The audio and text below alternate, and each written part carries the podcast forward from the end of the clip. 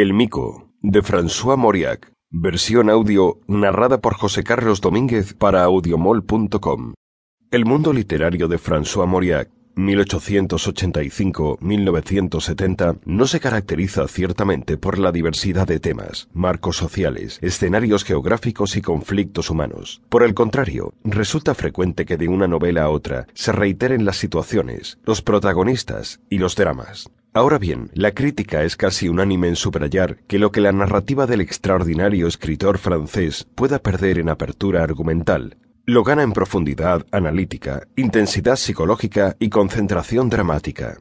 El Mico, 1951, es un prodigioso relato, quizá su obra maestra, en el que se reflejan con peculiar dureza y nitidez las obsesiones características del Premio Nobel de 1952, la indefensión ante el mal, la sordidez de las grandes familias en descomposición del sudoeste francés, la mezquindad de la vida rural, las impensadas consecuencias que pueden tener los buenos propósitos para los destinos ajenos, la llama de humanidad que alienta incluso en los seres más desgraciados e infelices, la negativa visión que de nuestra especie tiene el alma atormentada de un jansenista. Las líneas de la trama son muy simples. Una pequeña burguesa ambiciosa, casada con un retrasado mental de noble cuna, odia y desprecia a su hijo, un pobre niño anormal que ha heredado de la rama paterna una enfermedad congénita. La absurda e imposible pasión que en la mujer despierta un maestro de escuela de ideas radicales es el comienzo de un curso catastrófico que terminará en la ruina, la desolación y la muerte.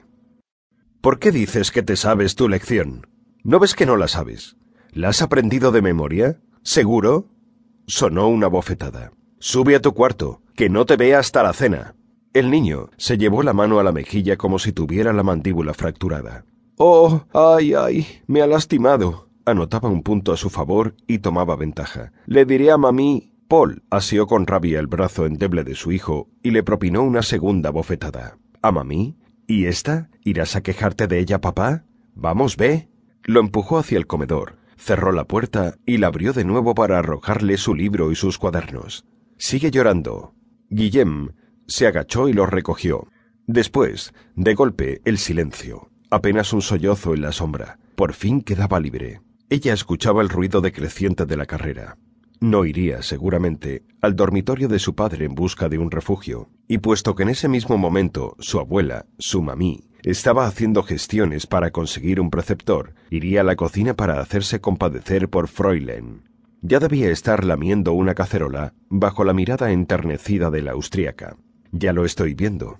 Lo que Paul veía cuando pensaba en su hijo eran sus piernas patizambas, sus muslos descarnados, los calcetines caídos sobre los zapatos. No reparaba en los ojos rasgados, color de moras, de ese pequeño ser salido de su seno pero en cambio odiaba esa boca siempre abierta de niño que respira mal, ese labio inferior un poco caído, mucho menos que el de su padre, pero que bastaba para recordarle a Paul una boca detestada. La rabia refluía en ella.